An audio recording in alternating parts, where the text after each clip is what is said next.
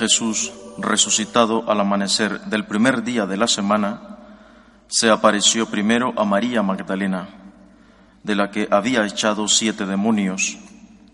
Ella fue a anunciárselo a sus compañeros, que estaban de duelo y llorando.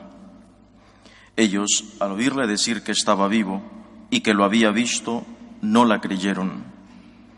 Después se apareció en figura de otro a dos de ellos que iban caminando al campo. También ellos fueron a anunciarlo a los demás, pero no los creyeron. Por último, se apareció Jesús a los once, cuando estaban a la mesa, y les echó en cara su incredulidad y dureza de corazón, porque no habían creído a los que lo habían visto resucitado, y les dijo, Id al mundo entero y proclamad el Evangelio a toda la creación. Palabra del Señor. Terminamos hoy la octava de Pascua. Ya mañana celebraremos el Domingo de la Divina Misericordia. Terminando hoy la octava, termina el día, termina la, la, etapa de una semana en la cual la Iglesia nos ha estado proponiendo para la meditación en el Evangelio cotidiano apariciones de Jesús resucitado.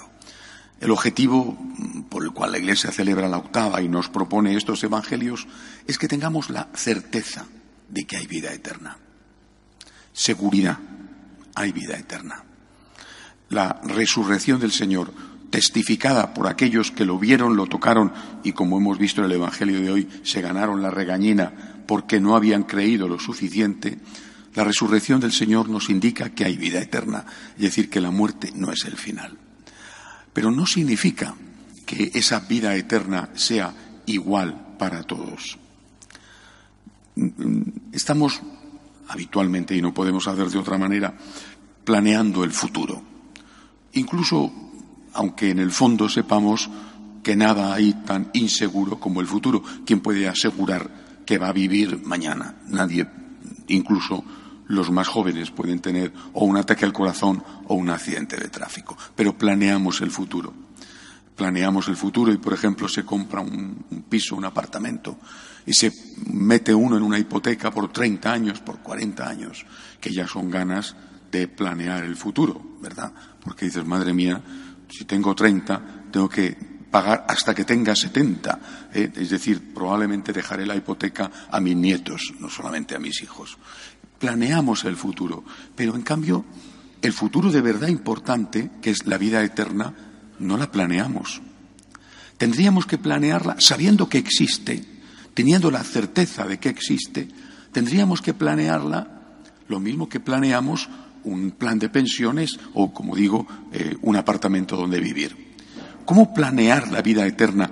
Repito, sabiendo que la vida eterna existe. ¿Cómo planeas tu ancianidad?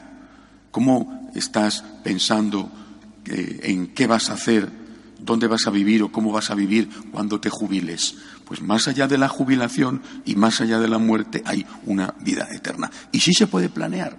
Hay un banco de inversiones para planear la vida eterna. Y en ese banco de inversiones el pagador no va nunca a la quiebra. ¿eh? Los bancos de la tierra van a la quiebra o no. Ya hemos visto en la última crisis que cerca han estado de una quiebra colectiva.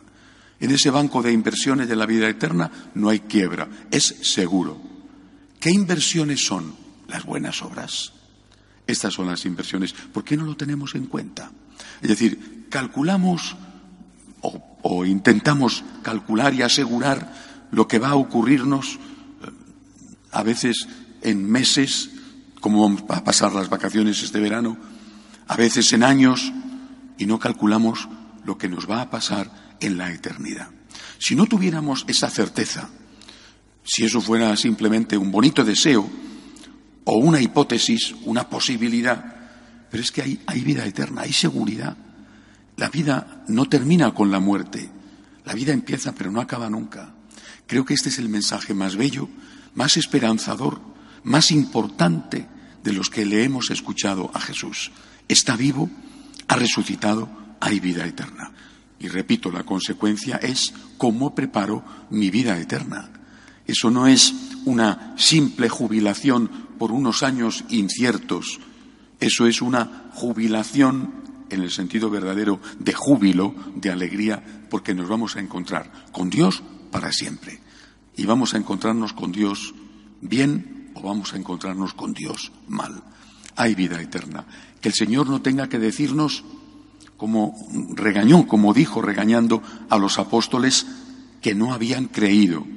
Les reprochó su incredulidad y su dureza de corazón. ¿Nos tendrá que hacer a nosotros lo mismo? Nos dirá cuando llegue la hora, te advertí, te lo advertí, muchas veces te lo advertí, hay vida eterna. ¿Por qué no estás preparado? ¿Por qué has sido tan duro de corazón? Preparémonos aquí para cuando llegue el momento más importante de nuestra vida, que será el momento del encuentro definitivo con Dios.